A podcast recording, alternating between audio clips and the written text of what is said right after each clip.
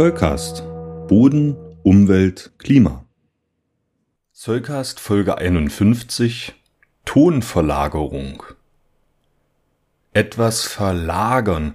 Das ist eine Tätigkeit, die wir alle in unserem Leben ein paar Mal durchführen, zumindest in der einen oder anderen Weise. Man verlagert bei einem Umzug sein Zuhause, nach dem Jahreswechsel wird so mancher ambitionierte Vorsatz in den gedanklichen Mülleimer verlagert und die persönlichen Interessen verlagern sich sowieso immer mal wieder.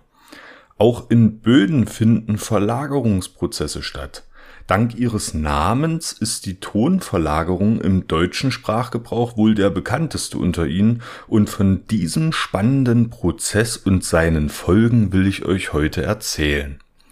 Ein Fremdwort für den Prozess der Tonverlagerung ist Lessivierung. Dieses Wort kommt vom französischen Verb lessiver und bedeutet so viel wie auswaschen oder auslaugen. Der Begriff Lessivierung ist also allgemeiner gefasst und beschreibt diesen Verlagerungsprozess dadurch ein bisschen besser, als es unser deutscher Begriff Tonverlagerung vermag. In Folge 7 des Soulcast habe ich euch schon erklärt, dass der Begriff Ton sowohl für die Mineralklasse der Tonminerale als auch für die Bodenart und den Werkstoff Ton verwendet werden kann. Verwenden wir den Begriff Tonverlagerung, so könnte man also annehmen, dass es sich um die Verlagerung ausschließlich von Tonmineralen handelt und das ist hier eindeutig nicht der Fall. Bei der Tonverlagerung sprechen wir von der Korngrößenfraktion Ton, eigentlich sogar in erster Linie von der Feintonfraktion mit einem Korndurchmesser von weniger als 0,2 Mikrometern. Zu dieser Feintonfraktion können natürlich auch Tonmineralpartikel gehören. Allerdings zählen dazu auch feinkörnige Eisen-, Aluminium- und Siliziumoxide und Huminstoffe, die mit feinkörnigen Mineralteilchen verbunden sind. Da wir nun wissen, von welcher Bedeutung des Begriffes Ton wir sprechen, beginnen wir also mit den Voraussetzungen für eine Tonverlagerung. Um etwas von einem Ort zum anderen verlagern zu können, muss es ja zunächst einmal am Ausgangsort vorhanden sein. Braunerden sind Bodentypen, die diese Bedingungen erfüllen.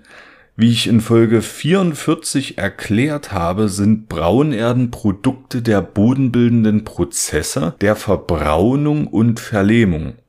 Ihr charakteristischer BV-Horizont ist also Aufenthaltsort für Partikel der Tonfraktion.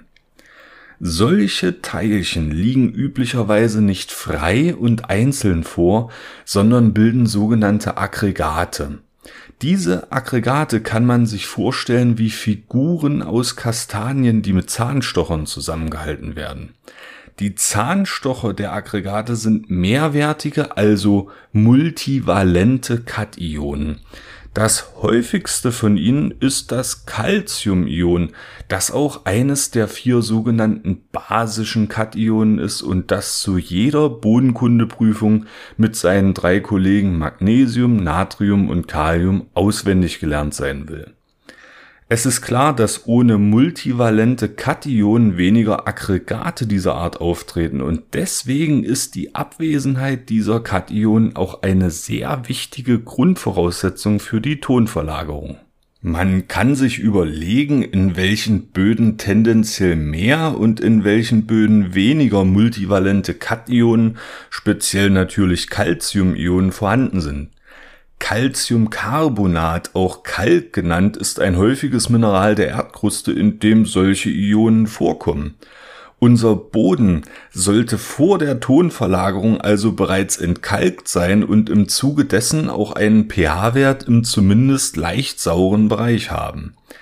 Wie bei vielen Verlagerungsprozessen ist bei der Tonverlagerung wieder Wasser das Transportmedium unserer Wahl.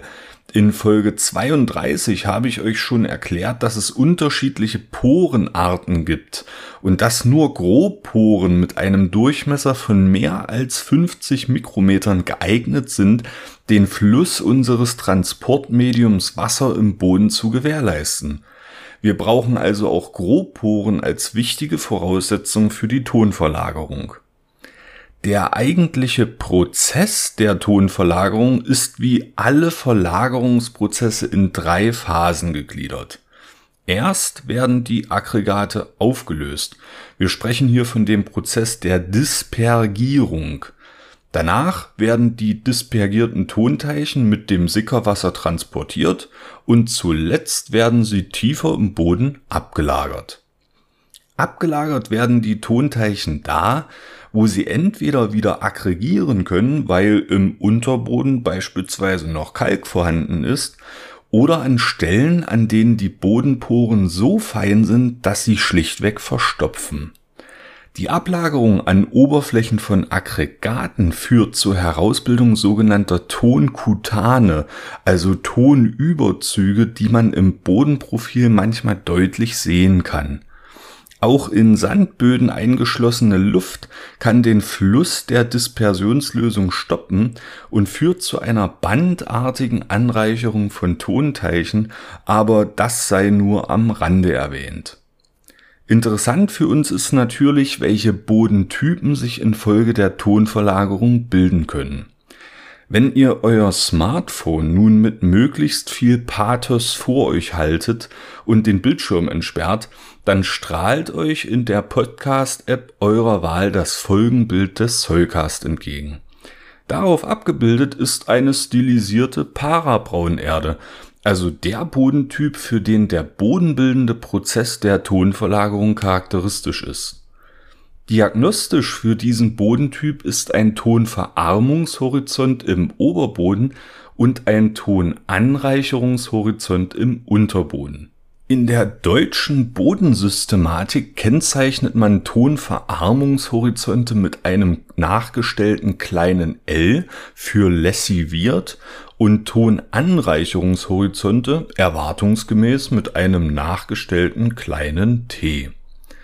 Wenn ihr euer Smartphone nur dicht genug vor euer Gesicht haltet, könnt ihr beide im Folgenbild deutlich erkennen. Da euch nun die Leute in Bus und Bahn ohnehin schon komisch anstarren, bitte ich euch, den Podcast noch schnell mit fünf Sternen zu bewerten. Das hilft uns sichtbar zu werden und würde uns auch eine sehr große Freude machen. Parabraunerden sind sehr fruchtbare Böden. Sie sind reich an Nährstoffen, besitzen eine gute Durchwurzelbarkeit und Feldkapazität, daher sind sie als Pflanzenstandorte hervorragend geeignet. Eine immer weiter fortschreitende Tonverlagerung kann im Unterboden auch dazu führen, dass Poren so weit von Tonteichen und Aggregaten verstopft sind, dass Sickerwasser gestaut wird.